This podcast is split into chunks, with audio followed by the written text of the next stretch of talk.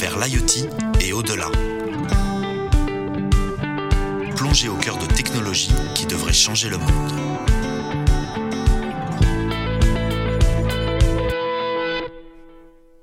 Sous le mystérieux terme d'Internet des objets se cache en réalité une multitude de technologies qui permettent de capter, de transmettre et de traiter des informations. À travers cette série de podcasts, Microsoft, en partenariat avec Uzbek Erika, se propose de lever le voile sur cet ensemble de nouvelles solutions qui ont en réalité déjà changé nos vies. Et pour en expliquer tout le potentiel, qui de mieux placé que celles et ceux qui développent au quotidien ce que nous appelons l'Internet des objets? Collaborateurs chez Microsoft, dirigeants d'entreprises, partenaires et chercheurs spécialisés sur le sujet se succéderont donc au micro afin de réfléchir ensemble au futur que nous réserve l'IoT. Pour ce troisième épisode, après avoir posé les enjeux et les définitions, après avoir parlé de traçabilité et de transparence des données, aujourd'hui on va s'attaquer au sujet ô combien important euh, de la transition énergétique. On a de cesse de répéter que la technologie détruit la planète, que l'impact environnemental du numérique devient peu à peu irréversible.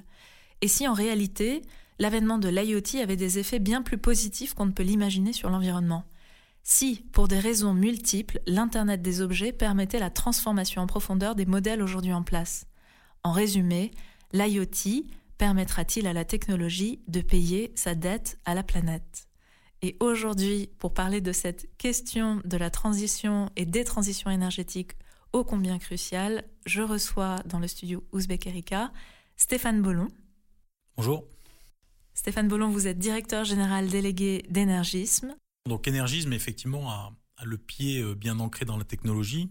Euh, l'histoire a démarré il y a 15 ans quand il s'agissait de pouvoir organiser de la télérelève, c'est-à-dire de pouvoir, à distance, récupérer les données euh, des compteurs. Donc éviter les tourner euh, en petites camionnettes pour faire des, relevés d'index. Donc on était déjà là dans le début de l'IoT. Le corollaire à l'IoT, hein, donc à cet Internet des objets, c'est effectivement la masse de données qu'elle crée.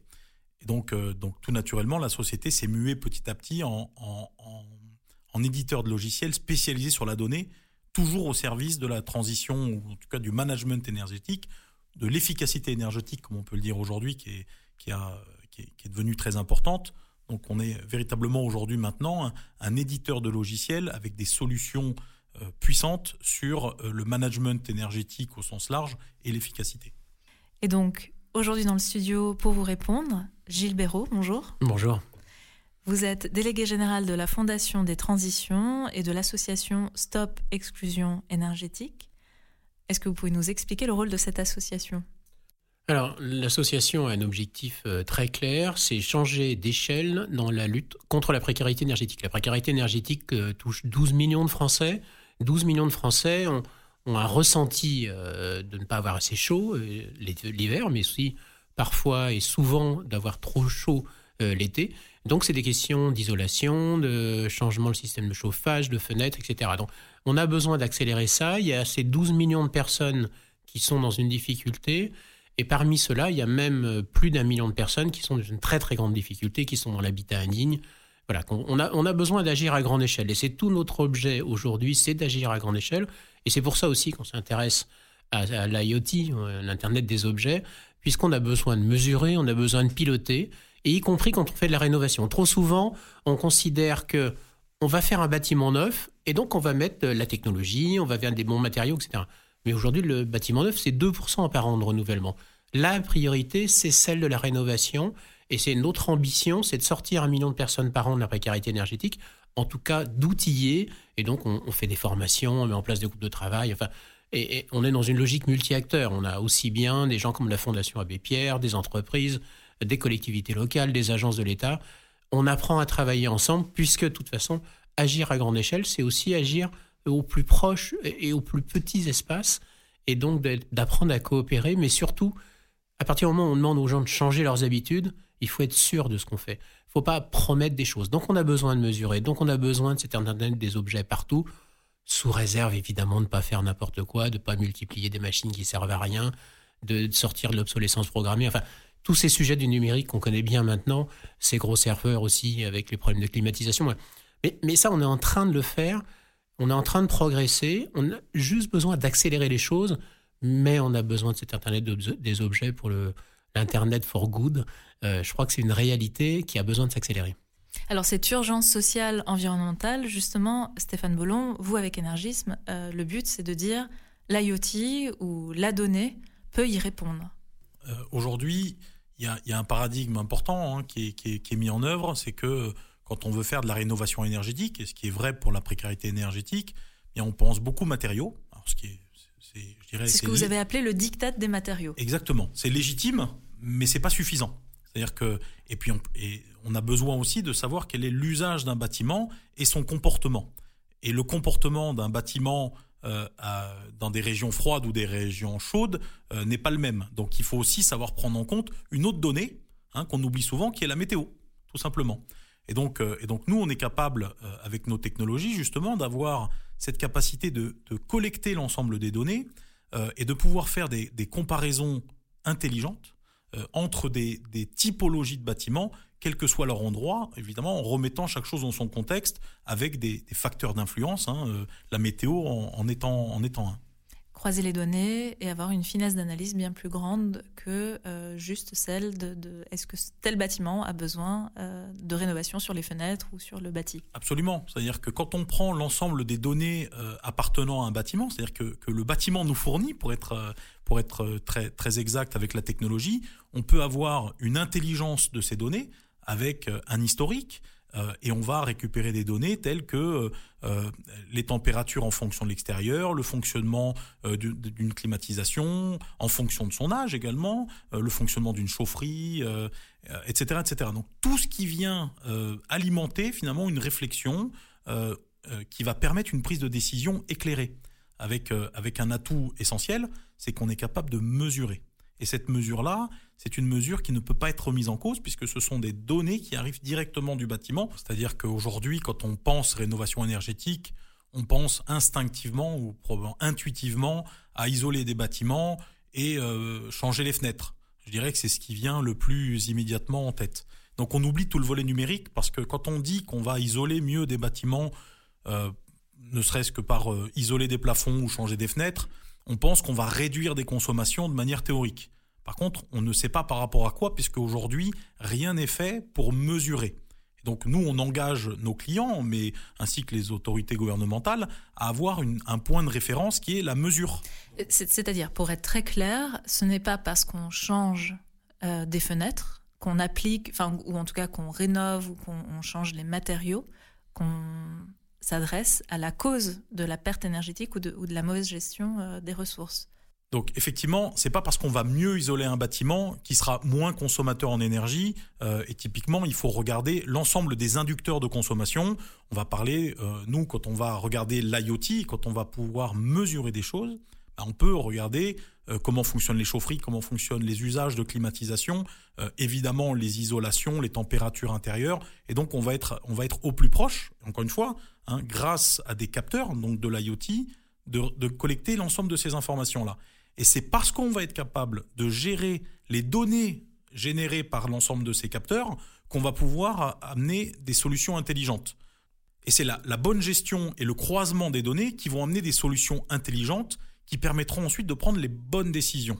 Et là, on va se rendre compte, et on le voit très particulièrement avec un grand nombre de nos clients, le problème n'est pas l'isolation des bâtiments, mais bien l'usage qui en est fait et la manière dont on pilote ces inducteurs de consommation. Aujourd'hui, vous travaillez pour des entreprises, pour euh, des collectivités? Votre activité aujourd'hui est euh, vous intervenez sur quel euh, domaine? Aujourd'hui, on intervient sur, tous les domaines. Donc, on, a, on travaille avec des collectivités territoriales, on travaille avec des usines, on travaille avec des EHPAD, des hôpitaux, des écoles, des, usines, du secteur tertiaire, des banques. Parce que tout le monde, quand on parle de rénovation énergétique ou quand on parle de transition énergétique et d'énergie au sens très général, tout le monde est concerné. La période actuelle nous fait avoir une accélération de cette transition énergétique et elle ne sera possible qu'à partir du moment où on est capable d'avoir un point de référence. Ce point de référence aujourd'hui, c'est le volet numérique de la transition énergétique qui est bien souvent oublié. Gilles en est un expert, il le sait.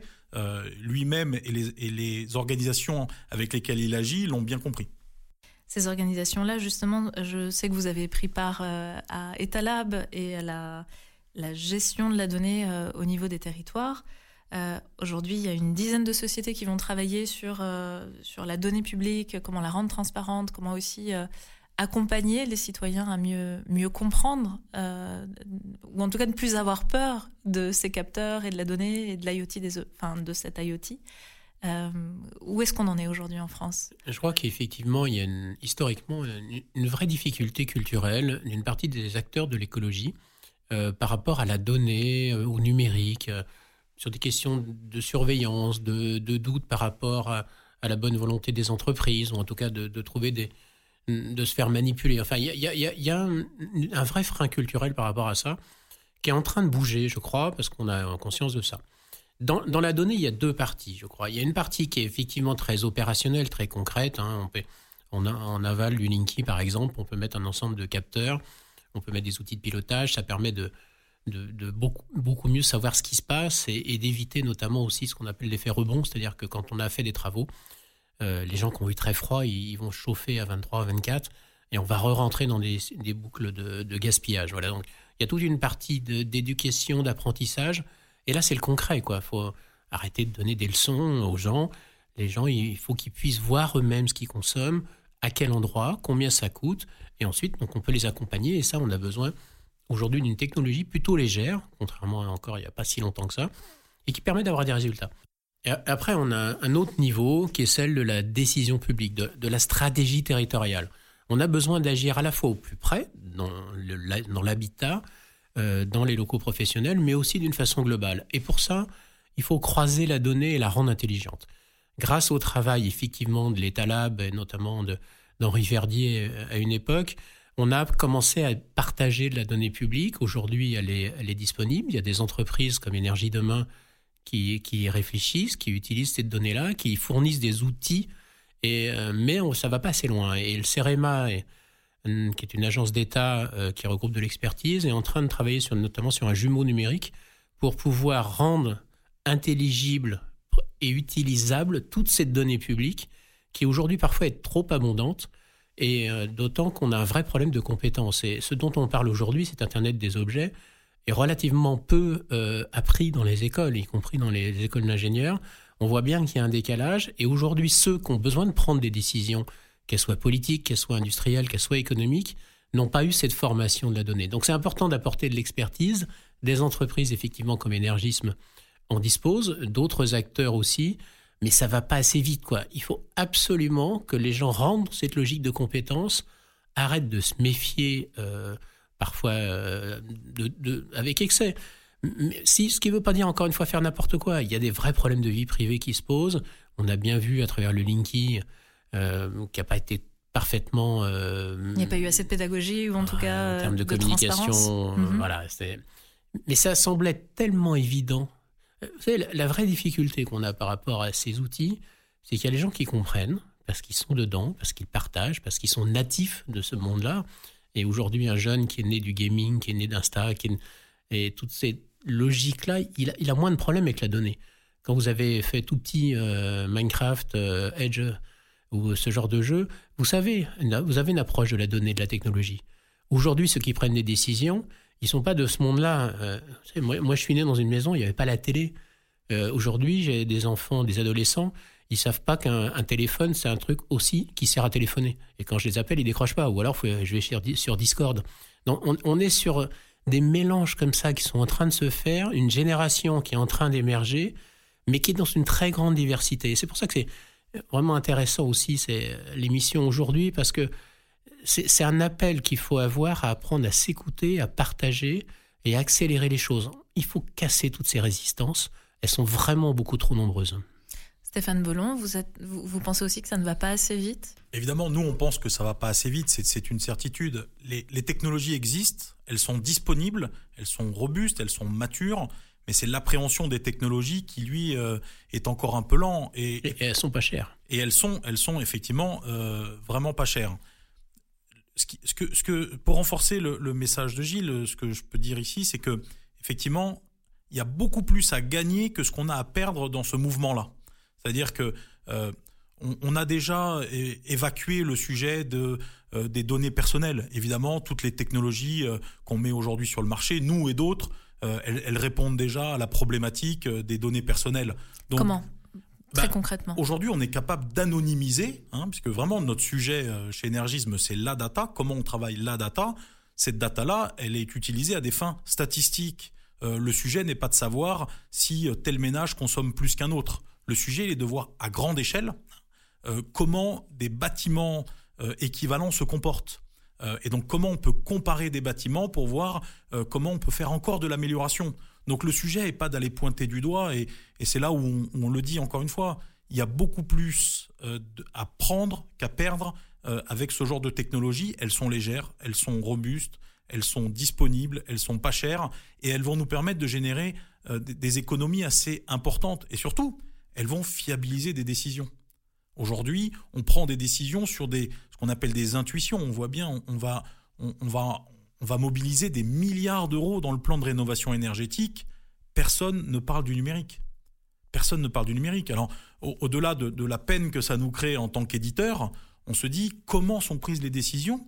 Quelle est la base de référence des décisions qui sont prises euh, Parce que euh, dans ce plan de rénovation énergétique, on va tout aussi bien parler du changement d'un radiateur dans une petite mairie que euh, l'isolation de bâtiments de plusieurs milliers de mètres carrés. Alors, comment on va définir quelle est la priorité Où est-ce qu'on met les moyens de l'État, qui sont, qui sont finalement l'argent de nos impôts, et on voit que c'est beaucoup d'argent, euh, et sortir, euh, on le disait tout à l'heure, de ce diktat des matériaux qui n'est aujourd'hui pas le plus gros inducteur de consommation. Et qui a un coût environnemental énorme. Non, seulement il a un coût environnemental énorme pour le produit lui-même, mais ce qu'il faut bien se dire, c'est qu'aujourd'hui, euh, on vient prendre des décisions basées sur de l'audit. Audits qui sont faits par des cabinets d'audit qui sont souvent peu instrumentés. Donc en fait, on n'a pas une fiabilité de, je dirais sans, rien enlever de la compétence des cabinets qui le réalisent. En tout cas, on n'a pas une fiabilité de la donnée et surtout, euh, je crois que c'est quelque chose qui va être cher à, nos, cher à nos gouvernants. Il n'y a pas de données opposables. La technologie, elle vient amener un résultat qui est opposable, c'est-à-dire qu'on a un vrai avant-après et on sait évidemment comment sont faites les différences. Et ça, c'est euh, fondamental. Et c'est euh, d'ailleurs un terme juridique C'est un terme juridique, bien sûr. L'opposabilité des résultats Bien sûr. Quand on, quand on parle d'opposabilité, c'est quelque chose qu'on peut mettre sur la table et c'est euh, on, peut jouer le rôle de tiers de confiance de ce point de vue-là, parce que les, les données sont claires d'entrée. Ce ne sont pas des données qu'on a imaginées, c'est les données qui arrivent du bâtiment. Aujourd'hui, grâce à l'IoT, on est capable d'avoir des données fiables euh, qui ne sont pas euh, modifiées par un être humain. C'est exactement ce que nous donne le bâtiment. On est et qui sera évidemment bien plus fiable que toutes les, mesures qu'on peut, qui peuvent être faites par ailleurs euh, de manière humaine. Aujourd'hui, stop précarité énergétique sur le, sur le volet numérique. Comment vous agissez? Quels sont vos, vos moyens d'action ou? Alors, ça, fait partie des sujets sur lesquels on travaille. On a d'ailleurs dans le conseil d'administration le, président du Smart Building Alliance, qui est un, syndicat, une association professionnelle euh, de tout ce qui ces outils numériques pour le, pour le bâtiment. Euh, non, on considère que c'est vraiment un, des très très gros sujets. Euh, parce qu'effectivement, on a besoin de mesurer les choses, parce qu'on a besoin de piloter, et parce qu'il y, y, a des résultats. Moi, je, je pense que euh, l'isolation reste quand même une, priorité, euh, notamment quand on traite de l'habitat indigne. On a besoin de, on a besoin d'isoler, mais on a besoin aussi de mettre des aérations parce qu'il y a des, il y a des vrais problèmes de santé publique euh, derrière tout ça. Donc non, on considère que c'est un des outils évidemment important, pas le seul, mais c'est un outil important. Mais effectivement, on a encore besoin d'avancer par rapport à ça. On voit ce qui se passe sur les certificats d'économie d'énergie, les fameux C2E il, commence à avoir des outils euh, numériques qui sont pris en charge par les C2E. Donc la logique des C2E, c'est on les finance sur les économies d'énergie qu'on réalise. Alors pour l'instant, c'est encore des modèles théoriques plus que de la mesure. Ça va changer sur la cinquième période, pardon, c'est un peu technique, mais on va arriver bientôt dans une nouvelle approche, plus sur le concret. Donc on a, on a commencé avec des outils numériques, mais on sent que c'est le tout début, effectivement, des côtés de l'ADEME, du ministère. On n'y est pas encore tout à fait. Je, pense qu'on voit bien que on y est presque, mais pas vraiment. Il y a aussi des vraies inquiétudes derrière parce que tout ça amène à des questions de cybersécurité.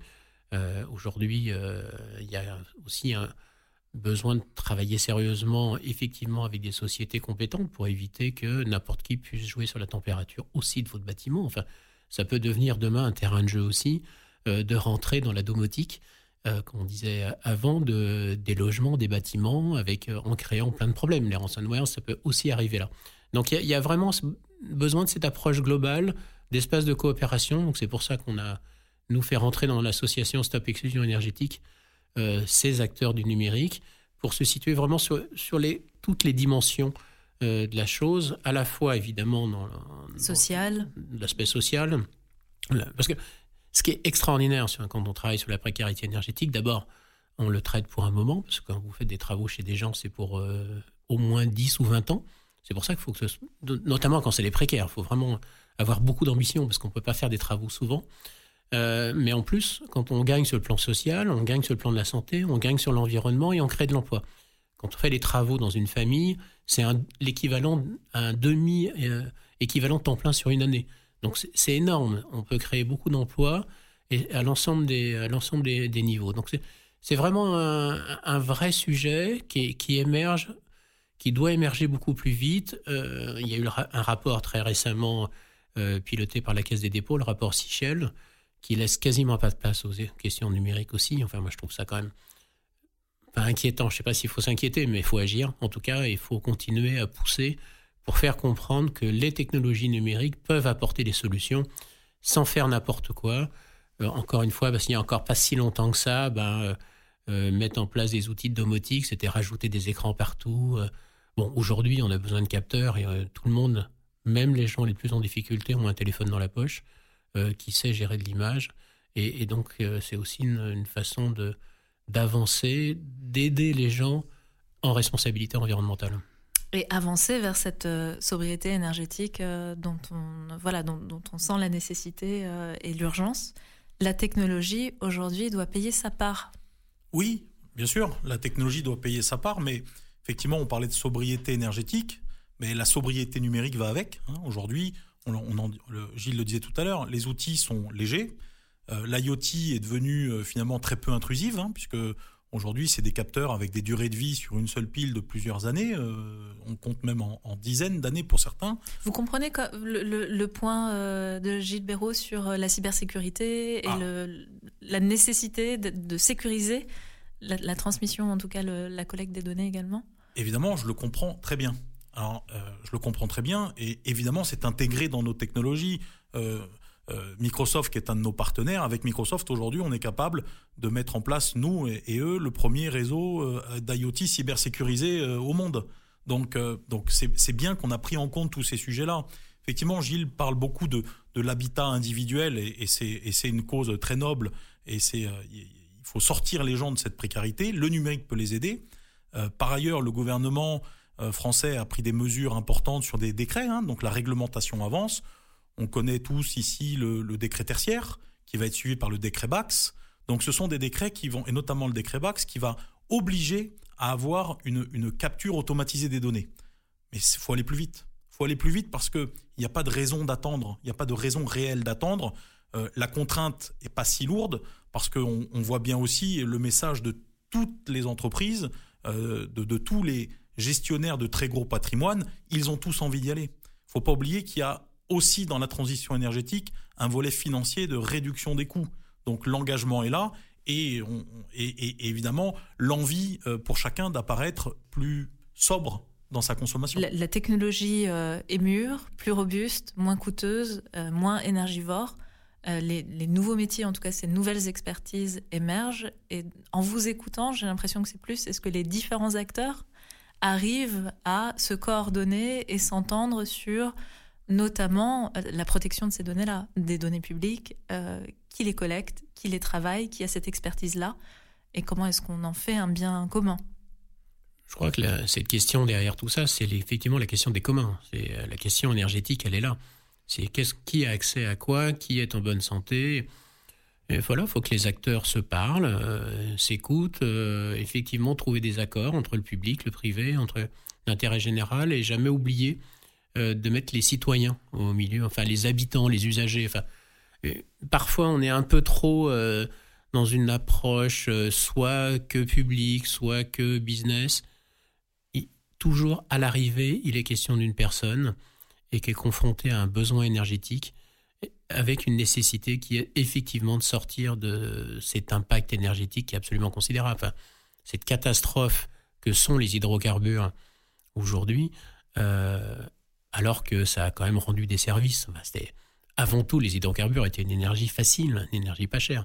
Aujourd'hui, on se rend compte qu'elle a un impact absolument considérable sur la santé humaine, aussi sur celle de la planète. Donc on a besoin d'aller très très très vite. Ça passe au-delà du renouvellement des énergies, des nouvelles formes d'énergie renouvelables, etc. Surtout par l'efficacité énergétique. L'enjeu, il est là. La priorité absolue, c'est celle du négawatt, c'est du kilowatt qui n'est pas consommé. Mais il ne faut pas mettre en cause la santé des gens, le confort. Et, c'est d'autant plus vrai dans une période euh, actuelle, quand on demande aux gens d'être plus longtemps chez eux, on renforce les problèmes d'énergie. Quand il y a un problème de santé chez vous, parce que la qualité de l'air est mauvaise, parce qu'il y a de l'humidité, parce que parce qu'il fait froid, et qu'on vous demande de rester chez vous, vous ne comprenez pas bien que quand vous allumez votre poste de télé, on vous explique que la qualité de l'air extérieur s'améliore, alors que chez vous, c'est le contraire.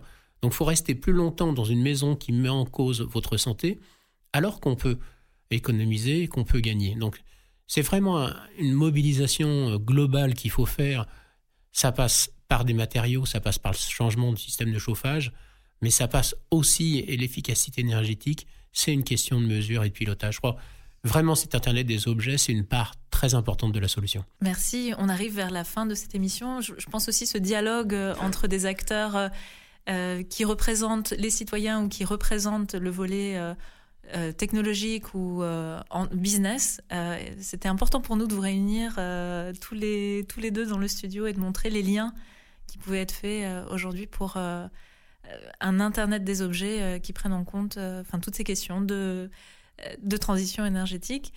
Stéphane Bollon, peut-être un mot pour conclure? Alors, le, mot de la fin, c'est prenons des décisions et, surtout développons de la curiosité. aujourd'hui, on, regarde toujours ça avec l'œil de ceux qui avaient ces réflexions il y, a, il y a 5, 10, 15 ans. aujourd'hui, en 2021, tout ça est disponible. Ce n'est qu'une question de curiosité et de mise en place. Et dernière question, c'est la question rituelle de ce podcast et la question chez Ouzbek Agrika, puisque vous savez que c'est un média qui s'intéresse au futur. On l'a posé aux intervenants de nos précédentes euh, émissions et je vous la pose également à tous les deux. Euh, à quoi ressemblerait pour vous dans 30 ans cet IoT des objets? Une question de prospective ou de science-fiction 30 ans dans le monde d'aujourd'hui, c'est extrêmement loin. Euh, enfin, moi, ma, conviction, c'est que l'Internet des objets, c'est avant tout un Internet des objets totalement interopérable, avec des machines à très très très longue durée de vie, et qui elles-mêmes, effectivement, ont des impacts quasi, quasi nuls, et qui permettent de ne rien gaspiller. On est sur une société du gaspillage, sur tous les plans, y compris sur le plan humain. Mais la technologie ne doit plus rien gaspiller et elle doit être uniquement porteuse de solutions. On y sera dans 30 ans? On y sera bien avant. Stéphane Belon. Oui. Dans 30 ans, on, en sera où? Ah, Bien avant, hein, je suis parfaitement euh, en phase avec ce que dit Gilles, bien avant, on aura l'ensemble des, objets qui sont autour de nous qui seront connectés. Et ils se parleront tous. Donc euh, l'idée, c'est vraiment de simplifier la vie des gens sans, euh, sans rentrer dans des phases de science-fiction auxquelles je pense personne n'adhérera véritablement. Dans 30 ans, tous les objets qui nous entourent seront communicants. Donc ça créera un écosystème complètement interopéré qui nous permettra de, je dirais, dans l'objectif d'améliorer la vie des gens. Et merci à tous les deux. C'est la fin de ce troisième épisode vers l'IoT et au-delà. Et moi, je vous retrouve très bientôt pour un quatrième épisode.